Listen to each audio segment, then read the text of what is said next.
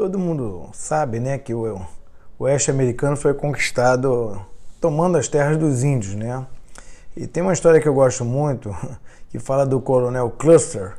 Ele foi convocado para essa luta, né?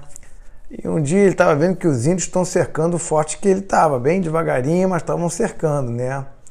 Como ele tinha um exército muito bom, ele pensou, bom, a gente pode atacar eles antes do cerco ou então aguardar aqui na segurança do, do forte, né, a gente vai ter menos baixa. Em determinado momento ele resolveu mandar um mensageiro para um outro forte para consultar o, o, general, né, que é o general maior do exército. Ele falou, ele perguntou se deveria atacar os índios ou não. Aí um dia depois o mensageiro voltou com a resposta, né? Ele abriu o bilhete estava escrito não ataquem. Então ele ficou lá com seus subordinados, né? É, aguardando os índios. É, só que os índios fizeram uma surpresa. Eles começaram a preparar flechas com fogo né, e botaram fogo no, no forte inteiro. Aí fizeram com que o exército dele tivesse que sair correndo e eles foram massacrados pelos índios. Né?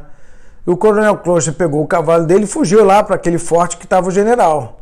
Chegando lá, ele deu uma bronca no general. Ele falou: Pô, cara, você, você me mandou não atacar? Pô, olha só o que aconteceu. A gente foi massacrado. Aí o general olhou para cara ali, quem disse não atacar? Eu não falei disso. Aí o cara mostrou o bilhete, né? O, o cluster mostrou o bilhete pro, pro coronel, é, pro general, e o general falou: branco, branco. E esqueci a vírgula, era não, vírgula, ataquem. então, você vê como é que um detalhe faz a diferença.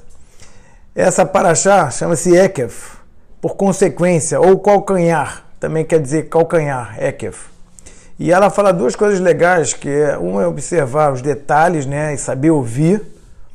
E, e é isso que, que diz Moshe, né, que ele, a gente tem que seguir os calcanhares dos mandamentos, que a gente tem que é, ver os, tantos os mandamentos, né, os mitzvot que são grandes, que a gente acha que é grande, né, como também as pequenas, que ele chama, não pisa com o calcanhar nas pequenas, quer dizer, dá atenção a elas também, porque você não sabe qual é mais importante.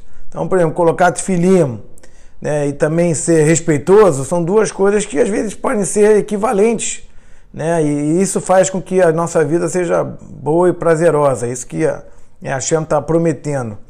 Uma outra curiosidade que a gente tem é que para ter equilíbrio no corpo, a gente precisa de duas coisas. É, eu achei super interessante isso. É, uma são os ouvidos, né, porque a gente tem ali os tímpanos né, que dão equilíbrio.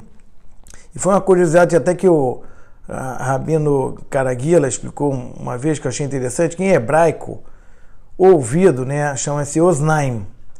E balança chama-se mosnaim.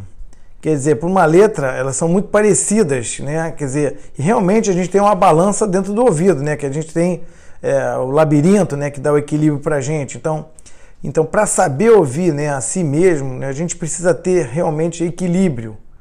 Por isso essa língua hebraica eu acho muito bacana. É, ela consegue juntar as ideias e a gente entender a, a relação entre elas, né?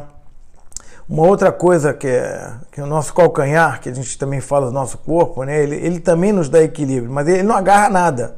Ele parece que não tem serventia, mas sem, sem, se a gente alguém não tivesse um calcanhar, ele caía para trás, né? Então a gente assim presta atenção nele só quando ele dói né? Mas realmente é, ele, ele é que nos equilibra, né? Então são as duas coisas, né? Os ouvidos e o calcanhar que nos dão equilíbrio.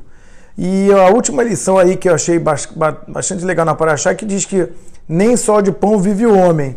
E a gente vê o seguinte, que é, normalmente a gente traduz assim, ah, não é só de pão que vive o homem, vamos fazer, ter lazer, ter festas e tudo, né? Mas, mas é, o motivo é diferente.